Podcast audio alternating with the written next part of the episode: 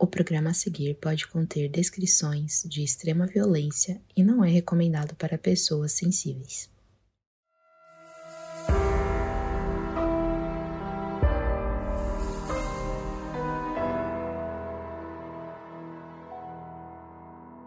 Luiz Garavito é um dos serial killers mais famosos da história. Conhecido como La Bestia e El Monstruo de Gênova, cometeu do estupro ao assassinato e o número de vítimas passa de 100. Eu sou a Mabê. Eu sou a Carol Moreira. E essa é a terrível história de Luiz Garavito.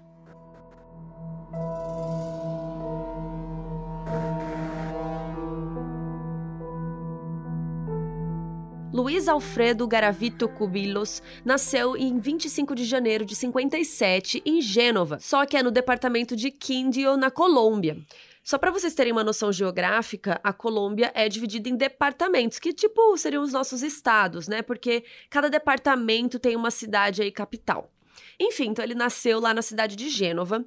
Ele era filho do Manuel Antônio e da Rosa Délia, que tiveram sete filhos. Só que tem algumas fontes que dizem que ele era o filho mais velho e outras que ele era o segundo filho. O que a gente sabe com exatidão é que ele tinha três irmãos e três irmãs. E desde pequeno, o Luiz e os seus irmãos foram expostos a muita violência dentro de casa por causa do pai.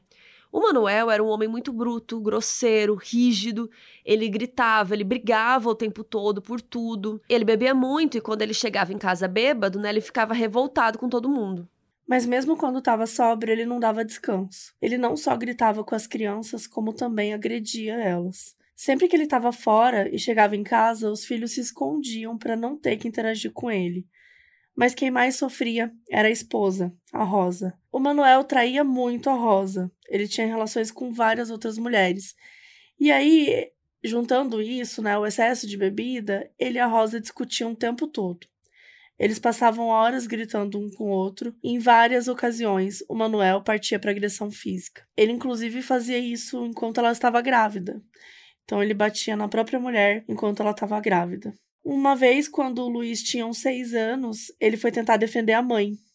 E como punição, o Manuel levou ele para fora da casa, amarrou ele numa árvore e ficou batendo nele com um facão. E é dito que ele bateu, assim, sabe? Não que colocou a faca e cortou, assim. Então ele deve ter pego o cabo da faca, alguma coisa assim, e ficou batendo é, no garoto. E no dia a dia, o Manuel xingava o Luiz de todos os nomes possíveis e chegou a dizer que ele era um bastardo.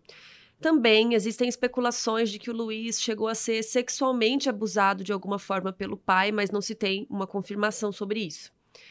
Enfim, por conta de toda a violência que sofreu, a Rosa acabou se tornando uma mulher muito fria, muito casca-grossa, né? E o Luiz, ele não conseguia encontrar na mãe um ponto de apoio. Ele achava que ela era muito ríspida, que parecia que ela não se importava com ele, ele se sentia muito sozinho. E no fim, todos os filhos também se sentiam assim, né? Porque não tinha muito ninguém para prestar atenção neles, eles estavam muito por conta própria, né? E além de tudo isso, a Colômbia também estava passando por um momento histórico bem complicado. Porque nos anos 60 começou o conflito armado colombiano, que teve muitos confrontos entre governo, grupos militares e guerrilheiros. E esse conflito transformou o país em uma grande arena, né? Isso deu muita insegurança, obviamente, para as famílias, para as pessoas. E por causa disso, a família Garavito se mudou para Ceilã, no departamento de Vale del Cauca, que eles estavam procurando uma vida mais calma, né? Mas, infelizmente, não foi bem isso que aconteceu. O Luiz entrou para a escola Simão Bolívar e de início ele ficou super animado por estar num ambiente né, novo, onde ele podia fazer alguns amigos.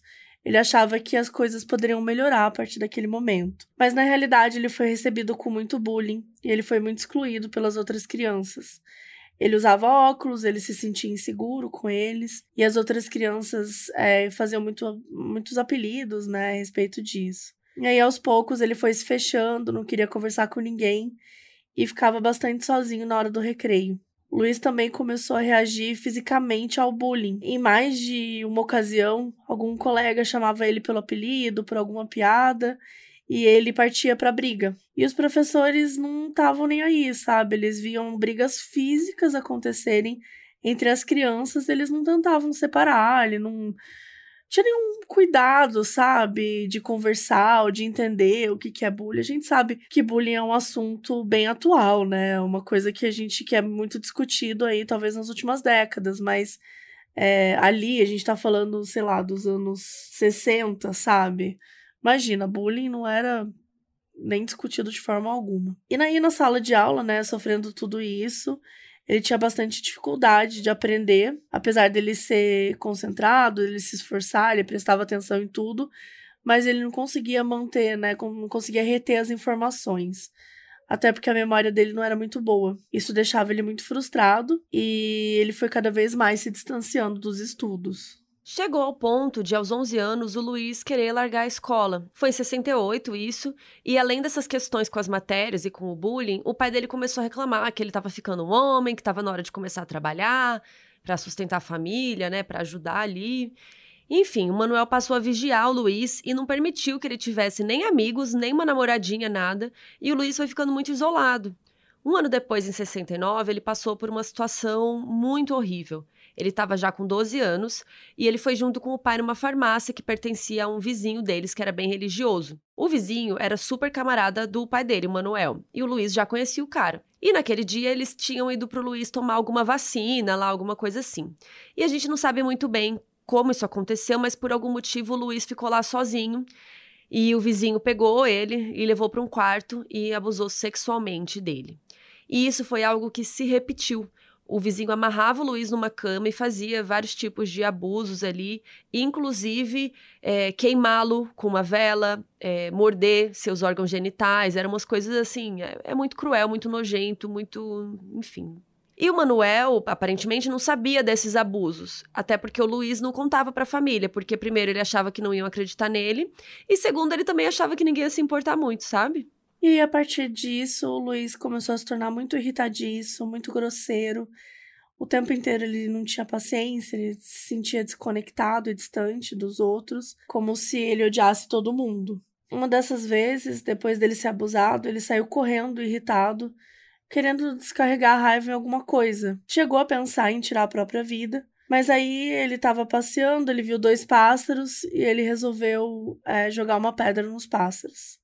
Ele até se sentiu mal depois por ter feito isso, ele contou depois, mas que ao mesmo tempo ele sentiu que ajudou a colocar os sentimentos para fora. E essa violência foi escalonando muito rápido. E ele passou de agressão aos animais para aos 12 anos começar a abusar dos próprios irmãos mais novos. E como eram sete crianças numa casa, né, ninguém tinha tipo uma cama sozinha assim. Era todo mundo dividindo. Então, o Luiz começou é, abusar dos próprios irmãos. E foi ainda com essa idade que ele abusou de uma pessoa fora da família, né, pela primeira vez, que era um garoto de seis anos de idade. A gente não tem nenhuma informação, contexto maior disso, só tem essa, essa história mesmo. Infelizmente, esse foi o primeiro de muitos outros abusos que iam acontecer.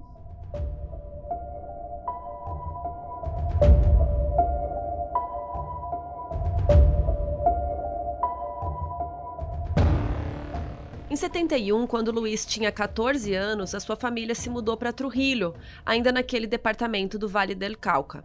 Foi aí que os abusos do vizinho pararam, mas o Luiz ficou óbvio com sequelas emocionais, sequelas físicas. E para começar, ele estava adolescente, né? Então ele começou a se interessar mais por sexo, conhecer meninas, ficar com as meninas. Só que quando isso ia além de beijar, ele ficava impotente e isso irritava ele. Nessa mesma época, ele fez amizade com um vizinho da família que apresentou a pornografia para ele, mas o Luiz não gostou de ver. E não foi só um desgosto, ele sentiu muita repulsa vendo aquilo. Só que, de acordo com ele, logo depois o vizinho começou a xingá-lo, levou ele para o mato e abusou sexualmente do Luiz. Como combinado com o pai quando ele saiu da escola, o Luiz começou a trabalhar para ajudar a família. E ele passou por vários empregos que iam desde auxiliar numa loja até vendedor ambulante mas o temperamento dele era complicado no trabalho. E mais de uma vez ele acabou entrando em brigas físicas com colegas por conta de desentendimento. E aí ele começou a crescer mais, ele começou a se tornar um jovem mais sociável, ele começou a ter alguns amigos e teve até algumas namoradas. Ele bebia bastante, ele abusava de álcool, né, algo que era comum na família dele. E com apenas 15 anos, ele começou a desenvolver alcoolismo. Quando ele bebia, ele mudava bastante. Os amigos falavam que toda vez que ele bebia, ele fazia as mesmas coisas, que era ficar mais agressivo e sempre jurar que ia matar o pai. Tipo, isso era uma coisa que ele falava com muita frequência. E com as namoradas era ainda pior. Quando ele estava sóbrio, elas consideravam ele tranquilo, atencioso, mas quando bebia ele ficava muito controlador, ele brigava por qualquer coisa, ele xingava, ele tinha crises de ciúmes muito fortes e ele acabava se metendo em briga, né, com outros caras que ele achava que podia estar de olho na namorada. E aí, como isso era uma cidade pequena, ele acabou saindo várias vezes nos jornais, assim, por conta dessas brigas físicas. E o pior de tudo, ele abusava das namoradas quando estava bêbado, né? Ele se forçava nelas. E dentro da cabeça dele, o sexo e o abuso começaram a soar uma coisa só, né?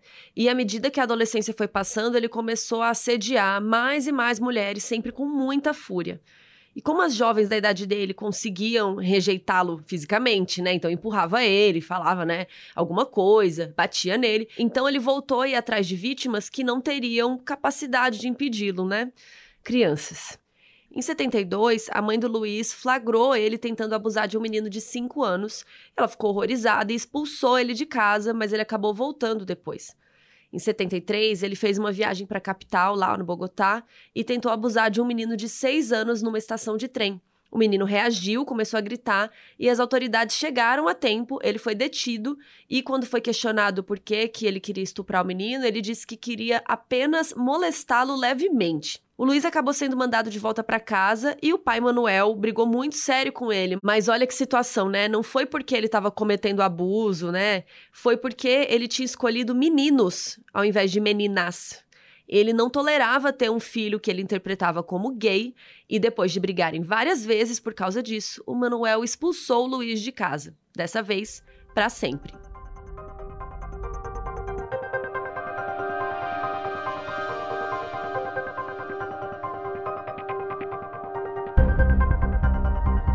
O ano é 1973. O Luiz Garavito tinha 16 anos, estava expulso de casa e estava sozinho no mundo. Ele se tornou meio nômade, ia pegando trabalhos uns dias num lugar, depois ia para o outro, estava sempre se movendo e sempre sozinho. Ele não tinha mais contato com a família. A única pessoa que ele conversava às vezes era a irmã Esther, que era a irmã mais velha junto com ele. Mas a própria Esther não queria tanta conversa com ele porque tinha medo de como ele ficava quando bebia. O Luiz tinha muita mágoa dos irmãos, porque sentiu que nenhum deles o defendeu do pai, né? Nenhum, tipo, tomou partido, nem nada. E ele dizia que de todos os sete filhos, ele sempre foi o que o pai menos se importava e dava atenção. Sendo assim, as únicas conexões que sobraram para o Luiz eram as das mulheres que ele se relacionava. E nos lugares que ele passava, ele sempre se relacionava com mulheres. E ele costumava namorar mulheres um pouco mais velhas, geralmente que tivessem filhos pequenos. E elas percebiam na época que ele era extremamente atencioso e carinhoso com as crianças, e que quando estava sóbrio era um ótimo namorado, mas que quando bebia virava outra pessoa. Ainda em 73, ele trabalhou numa plantação de café lá em Trujillo e conheceu uma mulher chamada Luz Mari Ocampo Orozco e se encantou com a moça. E a gente vai citar mais algumas namoradas aqui com o passar do tempo, mas gravem essa aqui porque ela é a mais importante, a Luz. Ela era professora, ela era mãe solo e já estava com outra pegada de vida, mas o Luiz fez de tudo para conquistá-la. Ela era religiosa, então ele começou a frequentar o culto semanal com ela, e aí os dois foram engatando num relacionamento. Durante os anos, eles viveram um relacionamento que era muito assim: eles estavam ali, aí separava, aí passava um ano, voltava, reencontrava, separava, aquela coisa. Nos últimos anos de adolescência e nos primeiros aí da vida adulta, o Luiz foi se tornando uma pessoa muito instável emocionalmente o vício em álcool, esses pensamentos que pra, na cabeça dele eram muito confusos, a falta de contato com a família, tudo isso foi corroborando para tornar ele uma pessoa muito paranoica. Hoje em dia, alguns estudiosos até acreditam que ele tinha traços de depressão. E infelizmente o número de abusos que ele cometia foi só crescendo. Ele começou a ir atrás de crianças, meninos e meninas, mas ele acabava vitimando muito meninos que estivessem entrando na puberdade. Ele sentia que a sua vida não tinha propósito, que ele só ficava vagando de um lado para o outro sem ter para onde ir. Aos poucos, ele começou a sentir vontade até de tirar a própria vida. Só que para combater esses pensamentos, ele botou na cabeça que ele precisava se casar, formar uma família, para compensar que ele não teve, e talvez isso resolveria a situação. Ele se relacionava com várias mulheres e toda vez que ele ficava bêbado, ele dizia que ele queria fazer sexo para eles terem um bebê logo, mesmo que fosse uma namorada que ele tivesse há pouco tempo. Mas nenhuma delas queria filhos, elas aceitavam só o sexo, elas não estavam a fim de, de ter filho. Só que nem isso rolava, porque como ele relacionava isso com a família, se tornou um assunto que dava muita ansiedade na cabeça dele. Então ele não conseguia ter uma ereção na hora H, isso deixava ele muito puto, ele xingava, depois ele passava a noite toda reclamando para as namoradas sobre a família dele, enfim. Mais pro fim dos anos 70, quando ele já estava mais ou menos com 20 e poucos anos, ele decidiu entrar no Alcoólicos Anônimos para cuidar do vício dele. Nessa época também ele se converteu para a fé pentecostal. Ele se mudou para uma cidade chamada Armênia, lá no departamento de Quindio, que era perto de onde ele tinha nascido. Ele queria, né, criar uma nova vida para ele. Ele conseguiu um emprego na padaria e ele continuou a frequentar a igreja rotineiramente. Luiz também continuou indo em reuniões do Alcoólicos Anônimos e ele passou a fazer algumas consultas com psiquiatras para tratar a saúde mental. Mas com pouco tempo nessa cidade, ele já voltou para as antigas práticas, que era abusar de crianças. E aí no final do dia, ele costumava ir no Parque Valência, que era um local onde várias crianças em situação de vulnerabilidade estavam em situação de prostituição. E aí o Luiz contratava essas crianças e, enfim, fazia os abusos dele. Mas ia muito além disso. Ele também encurralava crianças na rua. Um desses casos aconteceu em 79. O Luiz foi no departamento do Vale del Cauca, né, tipo um estado, e ele foi para lá em busca de vítimas. Ele encontrou um grupo de crianças brincando e um dos meninos estava mais afastado.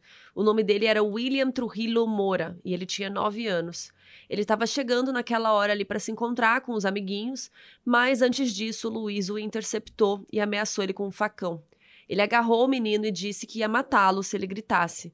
E aí o William ficou quieto e o Luiz levou ele para um prédio abandonado, que a gente já pode imaginar e que ele também deve ter usado outras vezes.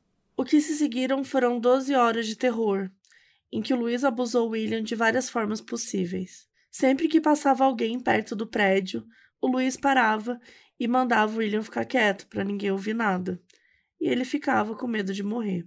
O Luiz estava bebendo bastante, como de costume, e aí eventualmente ele acabou dormindo. Foi nesse momento que William saiu correndo e ele conseguiu voltar até a sua casa. E aí quando o Luiz acordou, ele fugiu, né, da região que ele estava, porque ele falou: "Meu, o William não tá aqui, eu vou ser pego". Só que o William também não conseguiu trazer muitas características do Luiz. Porque, obviamente, né, a gente tá falando de uma criança que passou por uma situação horrível, uma criança assustada, uma criança, né, que é novinha, não tem condições de, né, psicológicas chegar e, e conseguir falar tudo o que aconteceu ou sequer dar as características, né? E aí, no fim, o Luiz se livrou mais uma vez e ele voltou para onde ele morava. No ano de 1980, o Luiz foi demitido da padaria que ele trabalhava depois de ter ataques de raiva, de entrar em brigas com os colegas, mesmo motivo que já tinha feito ele ser demitido de vários outros empregos, né? Logo em seguida, ele fez uma tentativa de tirar a própria vida e percebendo a gravidade da situação que ele estava, ele se internou numa clínica psiquiátrica. E ele foi oficialmente diagnosticado com depressão, psicose e bulimia e começou a tomar vários remédios. Ele sentia que a vida dele não estava valendo nada, ele falava muito sobre querer ter uma família, como a falta disso afetava muito ele, então ele ficava pensando que né, a vida dele não, não fazia sentido sem isso. E ele não contou, óbvio, que ele estava caçando e estuprando crianças. Ele sentia muita culpa, ele chegava a ter vários pesadelos com as vítimas, mas ao mesmo tempo ele se lembrava do prazer que ele tinha tido fazendo todos aqueles atos horríveis e ele começava a ter crises de riso. Depois de ser liberado da clínica, ele passou os anos seguintes num certo vai e vem aí, porque ele era internado, daí saía, tomava o remédio, parava de tomar o remédio, aí voltava, internado de novo, então ele nunca teve um tratamento consistente. E ainda nos anos 80, ele conseguiu outro emprego no supermercado. Ele conheceu e começou a namorar uma mulher chamada Cláudia, que era mãe solo e esteticista. E o relacionamento durou bem pouco, ela terminou tudo logo no início. E supostamente o motivo era que ele não conseguia acompanhar financeiramente o estilo de vida dela, porque ele tinha bem pouca grana e tal. E aí, depois do término, o Luiz voltou na prática que ele fazia de abusar de crianças. Duas vezes por semana, ele tinha tempo de almoço prolongado de duas horas.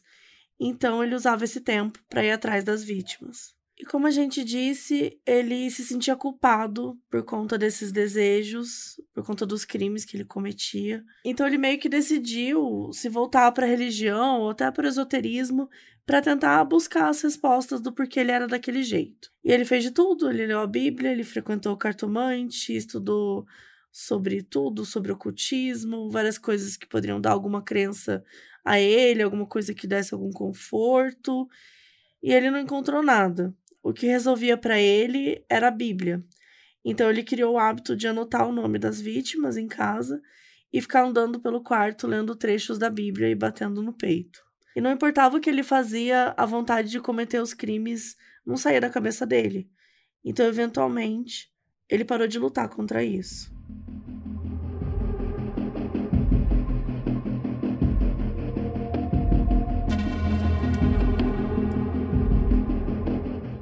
No outono de 1980, o Luiz começou a carregar consigo diferentes ferramentas que ele considerava útil aí para cometer abusos. Entre elas tinha lâminas de barbear, bisturis, velas e isqueiros. E lembrando que ele não estuprava as crianças e ia embora, ele ficava ali horas e horas torturando de diferentes maneiras e ele foi aperfeiçoando esses métodos de abuso e tortura durante a década. Estima-se que ao longo de todos os anos 80, ele abusou e torturou pelo menos de 200 crianças, a maioria sendo meninos.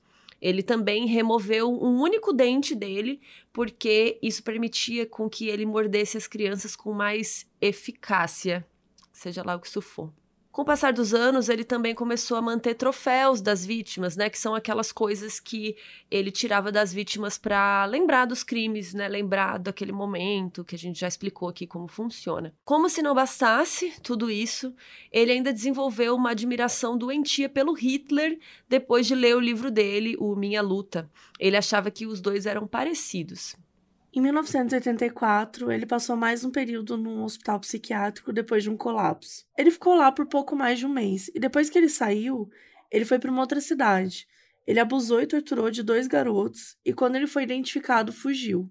E esse era o motivo pelo qual ele sempre se safava, porque era justamente isso que ele fazia. Ele ficava rodeando várias cidades, usava disfarce, óculos, chapéu, ia atrás é, de meninos que estavam em situações mais vulneráveis e áreas mais vulneráveis. E ele continuava com muita raiva da família dele. E aí, em meados dos anos 80, ele conheceu a história de um assassino que tinha cometido familicídio. Isso deixou ele muito interessado e ele começou a sonhar várias vezes com a ideia de matar o pai e os irmãos e depois tirar a própria vida. Ele achava que essa ia ser a melhor forma de morrer, mas nunca chegou a levar esse plano para frente.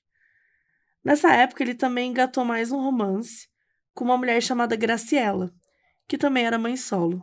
Esse foi o período que ele mais esteve perto de conseguir uma família, porque a Graciela deixou ele morar com ela se ele pagasse as contas e tal e agisse como figura paternal para os filhos dela.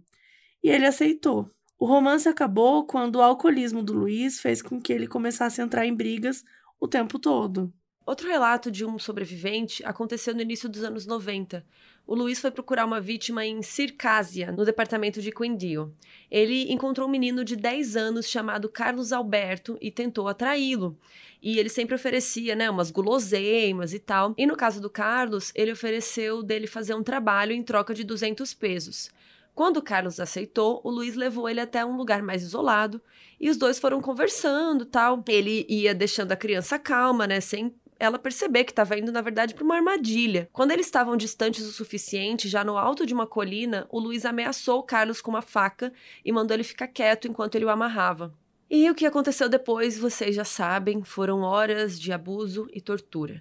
E depois, o Luiz disse para o Carlos responder se ele tinha gostado de tudo. E, né, com, óbvio, com medo do que ele pudesse fazer, o menino acabou falando que tinha gostado. E aí o Luiz sorriu e falou que ia voltar na semana seguinte e que ele gostava quando era assim, quando todo mundo estava curtindo. Olha que absurdo. E aí ele foi embora, o Carlos voltou para casa e por sorte, né, o Luiz não retornou, enfim, o Carlos nunca mais encontrou com ele. Em 1992, o Luiz estava com 35 anos e sem nenhuma perspectiva de melhorar. Cada vez mais ele emergia dentro dos pensamentos e raciocínios muito próprios dele mesmo. Em setembro desse ano, ele estava usando um tabuleiro de Ouija para tentar falar com alguma força espiritual. E foi aí que ele diz ter ouvido o diabo conversando com ele e pedindo que ele o servisse, e que ele teria aceitado, e que a voz teria dito para ele que ele precisava matar, porque com muitas mortes, é, muitas coisas viriam para ele, né, para o Luiz. E aí, no início de outubro, depois de mais de uma década de estupros e torturas, o Luiz começou a matar. No dia 1 de outubro, ele resolveu beber para ter algum tipo de coragem e saiu em busca de uma vítima.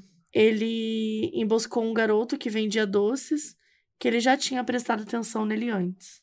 Nessa época, ele estava na cidade de Bolívar e o plano dele era tentar levar o menino para uma área arborizada próxima de um hotel. Ele aliciou o menino, levou com ele, mas no caminho um policial notou que ele estava bêbado, que estava agindo de forma suspeita e agrediu ele com um revólver na cabeça.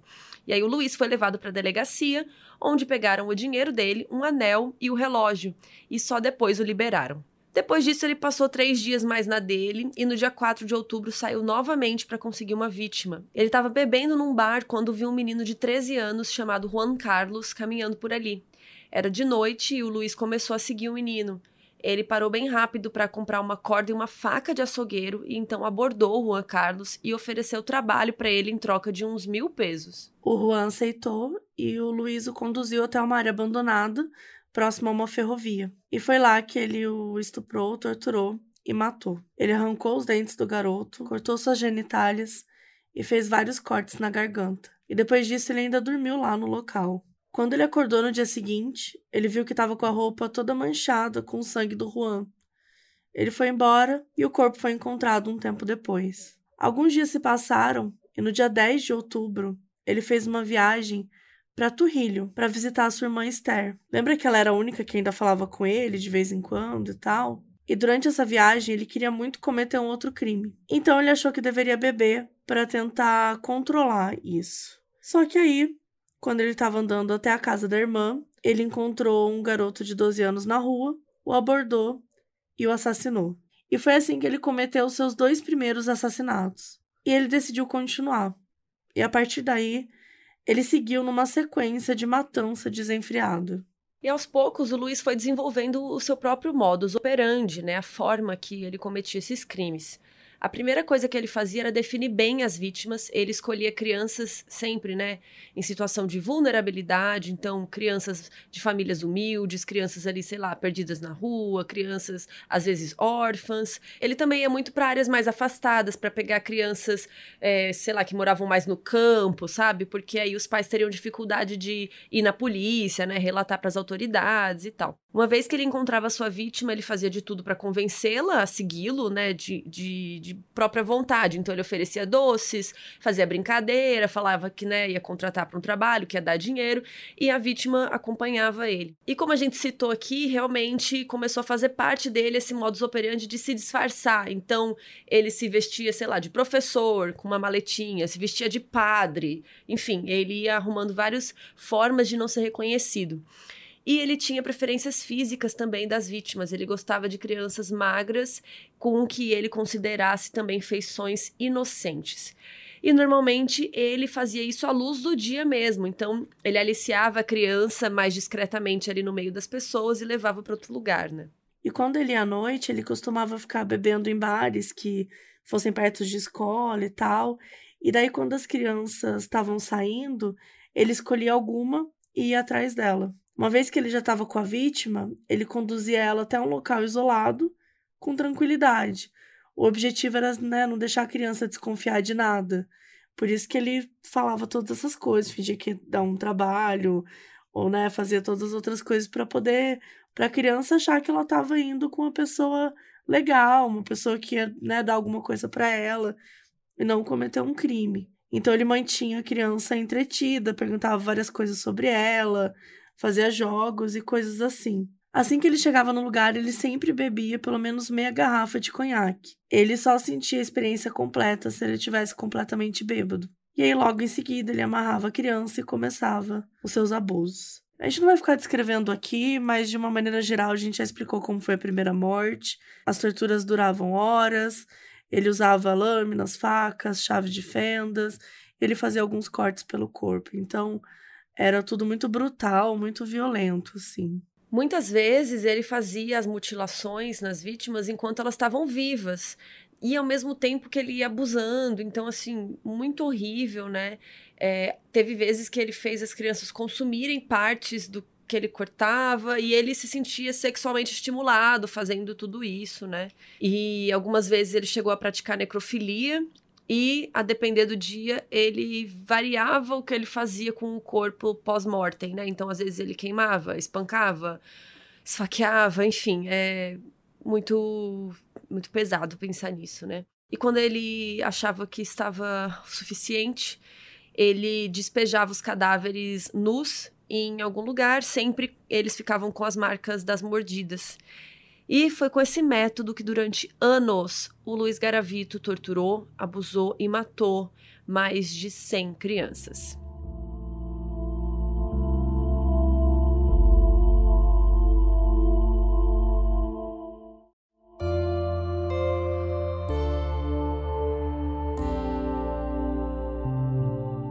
Outro relato de um sobrevivente do Luiz Garavito que rolou durante os anos 90. A gente só não conseguiu achar o ano exato. É um jovem chamado Brent Ferney Bernal Álvares. Ele tinha 16 anos, então já era mais velho que a maioria das vítimas do Luiz. Ele trabalhava com o pai em negócio de briga de galos. Sabe aquela coisa que você coloca os galos para lutar, né? Rinha de galo, que enfim é proibido é, em vários países, mas rola muito na clandestinagem. Enfim, o Luiz foi atrás desse menino, o Brand, enquanto ele estava sozinho tomando conta dos galos, e ele fez alguma proposta de trabalho e levou o garoto dali. Quando eles chegaram numa área isolada, o Luiz ameaçou ele com uma faca, amarrou ele e começou os abusos. Ele esfaqueou o Brand pelo menos sete vezes, depois de ter estuprado e, e espancado ele também. E de alguma forma o Brand conseguiu é, se desamarrar e sair correndo. Então, como vocês estão vendo, esses relatos são sempre bem parecidos. Ele seguia o modus operandi à risca.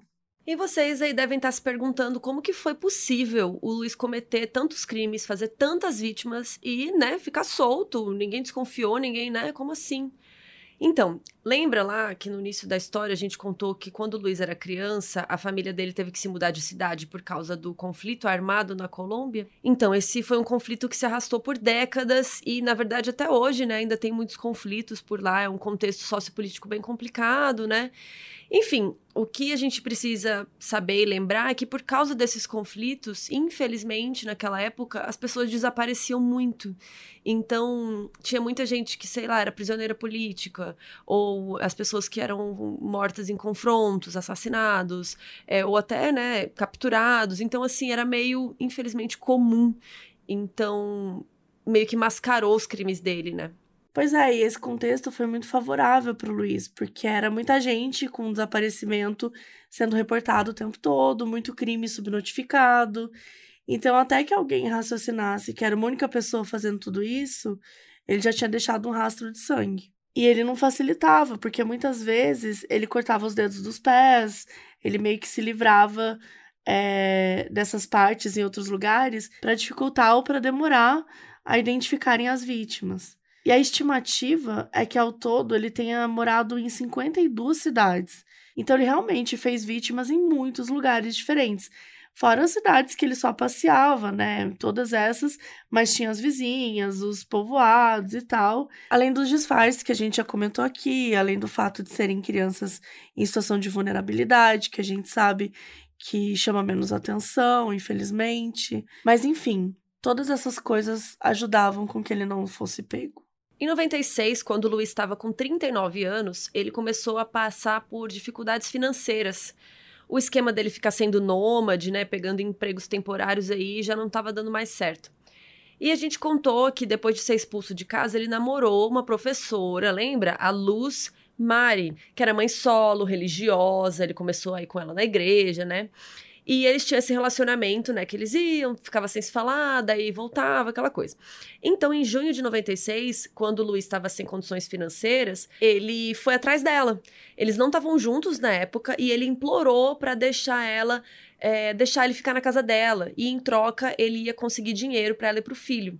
E ela ficou bem receosa, porque ela lembrava dos ataques que ele tinha quando bebia mas ela deixou. E eventualmente, né, ele morando lá, eles começaram a ficar de novo, se relacionar nesse tempo que ele morou lá.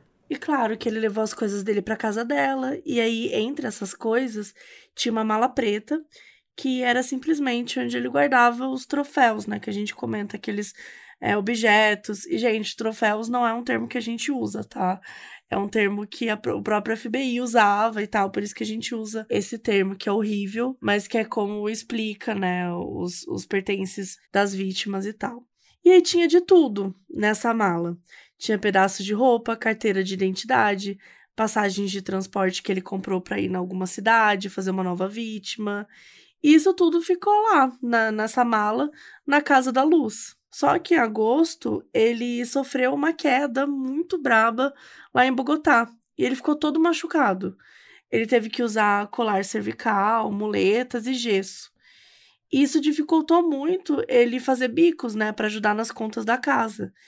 Então ele chegou no nível de passar dois meses é, vagando pela rua, pedindo esmola e tal, porque ele não tinha dinheiro nenhum, não tinha nada. Os meses foram se passando e teve um dia que ela ficou muito brava porque ele danificou uma corrente de ouro que ela tinha dado de presente para ele. E aí o Luiz começou a meio que procurar treta com o filho da Luz, que tinha 15 anos. Tipo, o garoto tava lá de boa na dele e o Luiz ficava provocando, enchendo o saco, meio que descontando as suas frustrações no garoto. Um dia o menino queria trocar o canal da TV para ver o jornal e o Luiz explodiu. Eles brigaram super feio. O Luiz ofendeu ele de todos os jeitos e aí a Luz botou ele para fora de casa.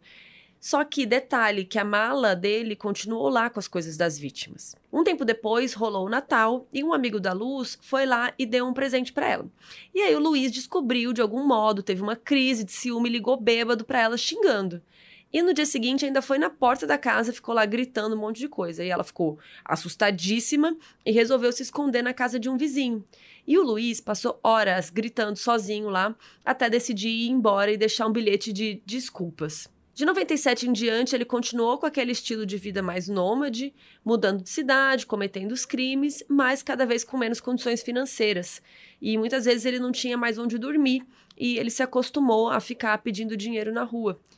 E o tempo foi passando e os crimes continuavam sem solução, até que finalmente alguém notou algo estranho. No dia 7 de novembro de 98, um grupo de crianças estava brincando de futebol na cidade de Pereira, departamento de Risaralda, quando eles encontraram um esqueleto nos arredores. Eles falaram com a polícia, que de início não deu muita atenção, achando que era mais alguém que desapareceu lá durante os anos de conflito. Só que os policiais estavam ali de olho naquela área, tal, continuaram. E uma semana depois, no dia 15 de novembro, eles encontraram uma cova enorme com 36 corpos de crianças. 36. Eles não conseguiram, né, mais ignorar isso.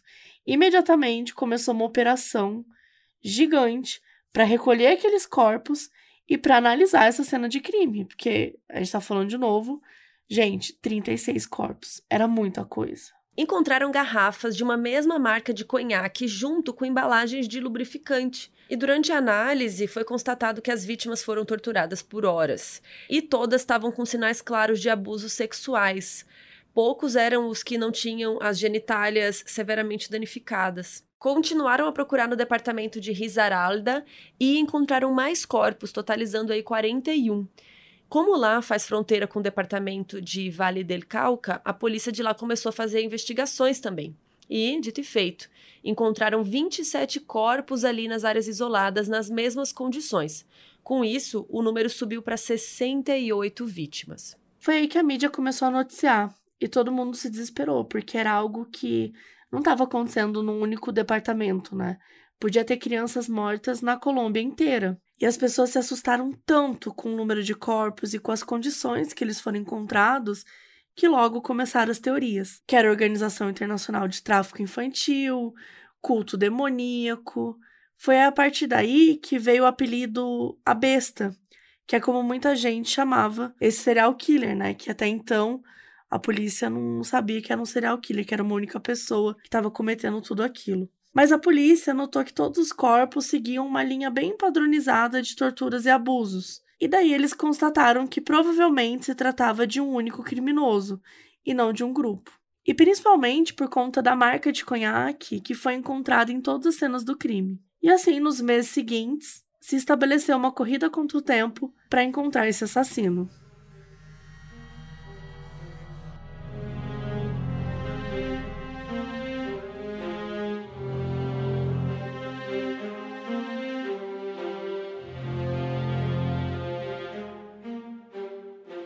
Estamos no início de 99. Já se sabia que o assassino agia em Risaralda e no Vale del Cauca.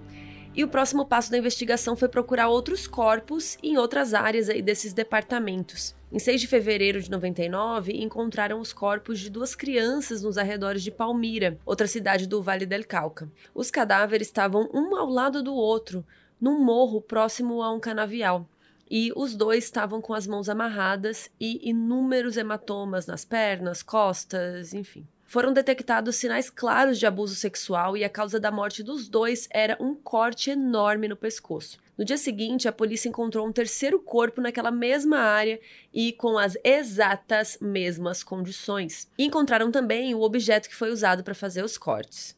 Do lado do canavial, eles encontraram várias evidências importantes. O que rolou que eles não sabiam é que quando o Luiz estava abusando de algumas das crianças, ele estava sempre bêbado. Só que ele também estava com um cigarro aceso na mão. E daí ele acabou dormindo em cima do corpo. E sem querer ele colocou fogo numa parte do canavial. E aí, por conta disso, né, ele também se queimou bastante. E na hora, ele estava seminu, só com a camisa. Então, quando ele levantou e percebeu o que estava rolando, ele foi embora dali confuso. E ele deixou várias coisas o sapato, short, a cueca, o óculos, um pouco de dinheiro, além de alguns recibos. E aí a polícia encontrou tudo isso. E foi muito útil, né, para descobrir mais sobre o criminoso. Então, definiram que era um homem de meia idade. Pelos óculos, descobriram que ele tinha astigmatismo no olho esquerdo. E pela profundidade do uso do sapato, eles conseguiram perceber que ele mancava em uma das pernas. Juntando todas as roupas, fizeram uma medida de que ele tinha entre 1,63m e 1,67m de altura. E com esses dados deram uma funilada bem melhor no tipo de suspeito que eles procuraram, porque até então eles não tinham nada. Nos dias seguintes, seguiram com buscas na região e encontraram um suspeito que se enquadrava em tudo que pensaram. O nome dele era Pedro Pablo Ramírez Garcia e ele tinha 44 anos, uma idade parecida que o Luiz estava, né? Ele estava com 42. Ele mancava no pé direito e ele era um criminoso sexual. Um menino que sobreviveu a um ataque do Luiz reconheceu esse Pedro aí como sendo o homem que atacou ele. E foi um ataque que rolou em Pereira, justamente onde a vala com vários corpos tinha sido encontrada. Então estava tudo fazendo sentido, né? Então a polícia prendeu esse cara. Mas você que está nos ouvindo, né, já sabe que não foi ele. A polícia considerou que o caso estava resolvido. Só que logo depois, dois meninos desapareceram em Bogotá, no mesmo molde dos outros desaparecimentos. E aí entenderam que eles tinham pegado o cara errado e que o criminoso ainda estava solto. Olhando o banco de dados e conversando com várias pessoas por todo o departamento de Vale del Cauca, os policiais chegaram no nome do Luiz, do Luiz Garavito. Ele era conhecido naquela região já, foi uma das que ele passou mais tempo morando na vida, né, em diferentes cidades. E inclusive recentemente, porque a Luz Mary morava lá. Os detetives foram na casa da Luz, né, conversaram com ela sobre a situação e perguntaram sobre ele. E ela contou que a última vez que ela tinha visto ele tinha sido meses atrás, mas que ele tinha deixado uma mala na casa dela que ela não sabia o que tinha. E aí ela entregou para eles. E a gente não sabe o motivo pelo qual ela nunca tinha aberto essa mala, né? Acho que ela nem não fazia ideia, né, do que ele tinha cometido. Então pode ser que tivesse realmente trancado, ou ela só respeitou a privacidade dele, deixou a mala lá e foi isso. Quando abriram a mala, Lá estavam todas as provas que eles precisavam: carteira de identidade de vários meninos, recibo de várias cidades onde ele tinha passado, pedaços de roupa. E na hora eles tiveram certeza que tinham encontrado o assassino. Então eles soltaram o Pedro da prisão e começaram a procurar o Luiz. Conseguiram até um suposto endereço de onde ele poderia estar naquela época, mas quando chegaram, o lugar estava vazio. De qualquer forma, um alerta foi emitido e o rosto dele foi compartilhado com várias estações policiais em diferentes departamentos, né? Todo mundo ficou muito de olho até que o momento chegou. No dia 22 de abril de 99, o Luiz tinha 42 anos na época e ele estava procurando uma vítima na cidade de Vila Vivêncio, no departamento de Meta. Ele estava bebendo no bar quando ele viu um menino de 12 anos chamado John Ivan Sabogal, que estava vendendo bilhete de loteria por ali. O Luiz abordou ele, dizendo que se chamava Bonifácio Moreira Liscano, que ele era um político local, e como ele estava num local público, ele fingiu abraçar o menino e ameaçou ele com uma faca. Disse que era para ele ficar quieto para acompanhá-lo. Só que dessa vez ele não fez isso muito escondido, ele meio que já ameaçou o garoto com outras pessoas em volta. E aí os dois subiram uma encosta e passaram por uma cerca de arame farpado e chegaram numa área isolada ali. O Luiz amarrou o John e começou a gritar um monte de coisa para ele, perguntou se o menino achava que ele era um sádico, começou a se tocar ali na frente da criança, e foi nessa hora que apareceu um jovem de 16 anos que estava em situação de rua. Ele estava ali perto na hora, ouviu os barulhos e foi lá ver o que era. Quando ele percebeu o que estava rolando, ele gritou pro Luiz parar, começou a jogar várias pedras nele e o Luiz se levantou e foi ameaçá-lo com uma faca. Nesse meio tempo, o John conseguiu se soltar e ele e o outro menino, o jovem lá, fugiram e o Luiz ficou perseguindo eles. Só que os meninos conseguiram despistar o Luiz e chegaram numa fazenda ali próxima da estrada. Bateram na porta e quem atendeu foi uma menina de 12 anos que aparentemente estava sozinha na casa. A gente pode imaginar que talvez os adultos estivessem fora trabalhando. E ela ajudou os meninos, deu um abrigo para eles e um tempo depois o Luiz apareceu batendo na porta para pedir informações sobre um adolescente e um menino mais novo. E a menina enganou ele, mandou ele para dentro da floresta que tinha ali perto, falou que eles, né, estavam lá, ah, deve estar tá para lá e tal, e lá foi ele procurar. E assim que ele foi, a menina ligou para a polícia e contou o que estava acontecendo. Gente, uma menina de 12 anos, olha perfeita. que perfeita. Não só protegeu as vítimas, como enganou ele e correu risco, né? Porque abriu a porta para ele, então ela foi muito corajosa. E aí eles foram imediatamente é, né, a polícia chegou lá imediatamente na fazenda, já imaginando que podia se tratar do Luiz Garavito. E aí começaram uma busca por ali. Os vizinhos próximos viram agitação e se ofereceram para ajudar também, mas a polícia não deixou, porque eles estavam muito irritados, né? Imagina, gente, essa situação estava sendo falada há muito tempo já e mostrada pela mídia. Então, em casos assim, é, a gente sabe como as pessoas querem fazer justiça com as próprias mãos, né? Então a polícia ficou super nervosa dos vizinhos quererem intervir e eles não deixaram. E aí, depois de um tempo de busca, a polícia acabou encontrando o Luiz e prendeu ele enquanto ele estava saindo da floresta. Ele ainda mentiu, falou que ele era político, deu aquele nome falso, mas não deu certo. Eles já sabiam quem ele era. Os anos de tortura finalmente acabaram. Dessa vez, Luiz Garavito não ia mais escapar.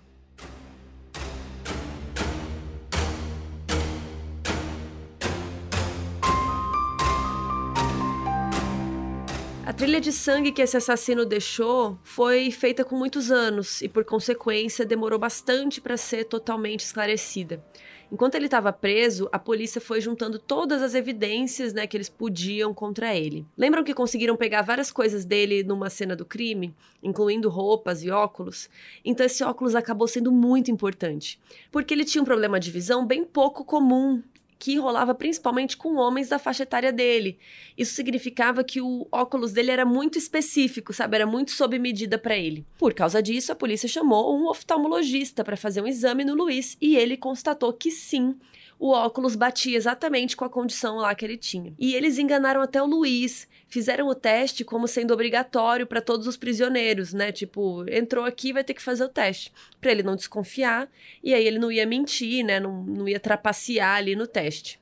Outra evidência importante foram as amostras de DNA, Nos momentos que o Luiz ficava fora da cela, seja para tomar banho de sol ou fazer alguma outra atividade, técnicos entravam e coletavam amostras para o laboratório. E essas amostras foram colocadas em análise junto com as roupas dele e com os vestígios de DNA nos corpos das vítimas. E aí deram match, dando mais uma prova que era ele. E outra coisa, os pés dele deram certinho naquele sapato encontrado na cena do crime. Então, basicamente, né, tudo apontava para o Luiz.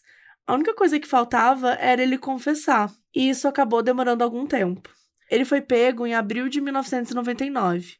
Com o tempo, ele foi sendo amaciado pelos agentes responsáveis, até que no fim de outubro, depois de seis meses, o Luiz Garavito finalmente confessou seus crimes. Foi um relato enorme. Ele explicou o modus operandi, como ele fazia para pegar as vítimas, contou as áreas que ele matava, por aí vai. Inclusive, ele foi levado pela polícia para ajudar a encontrar alguns dos corpos. Ao todo, ele se responsabilizou por aproximadamente 140 mortes. Isso sem contar as quais ele nem lembrava. A grande maioria dessas vítimas estava registrada num caderno que ele tinha que ele usava para catalogar tudo. Mesmo assim, a polícia foi conectando mais vítimas a ele por terem semelhanças no modus operandi aí. Quando chegou a hora do julgamento, o Luiz foi formalmente acusado pelas mortes de 172 jovens com idades entre 8 e 16 anos. A gente não encontrou detalhes assim claros do julgamento, mas ele foi condenado por 138 dessas 172, né? Provavelmente a gente já imagina que não tiveram provas o suficiente, né, para ter certeza que foi ele e tal. E vocês estão sentados, gente?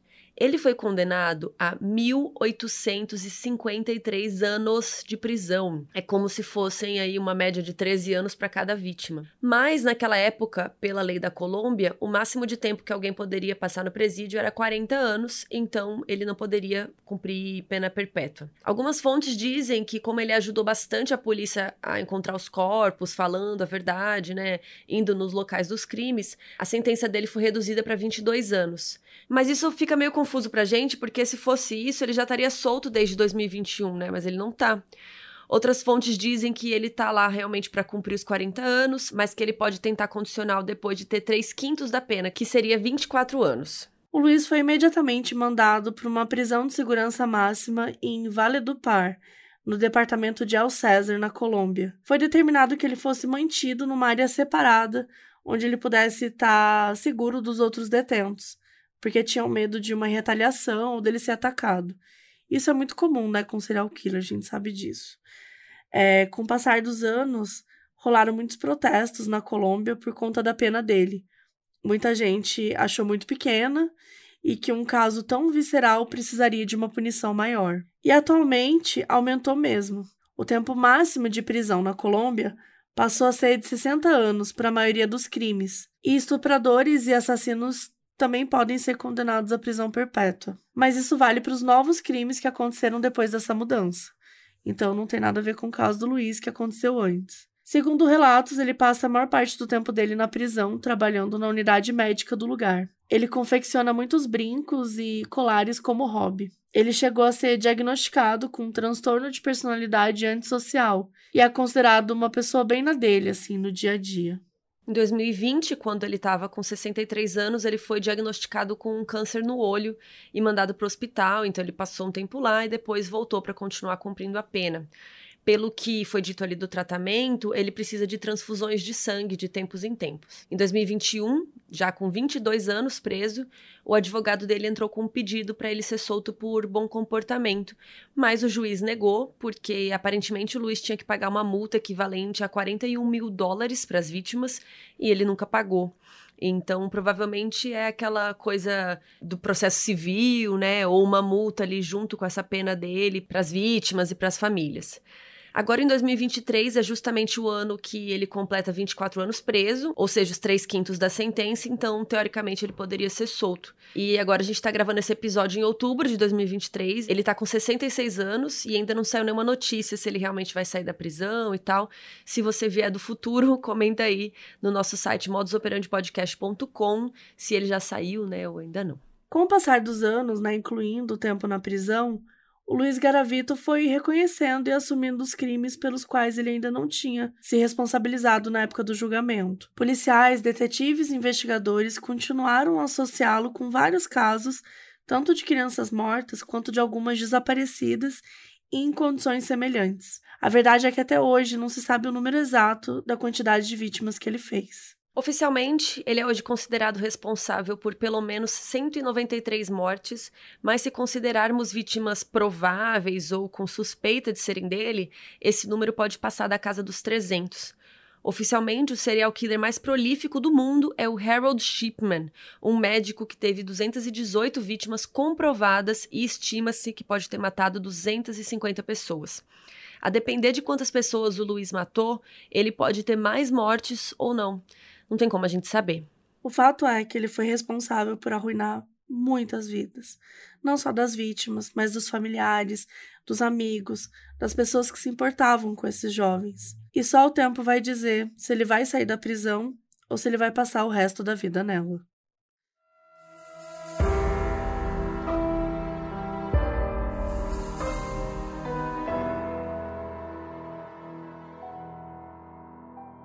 O aviso no início desse episódio foi gravado pela Bárbara Cavalieri, que é nossa apoiadora na Aurelo.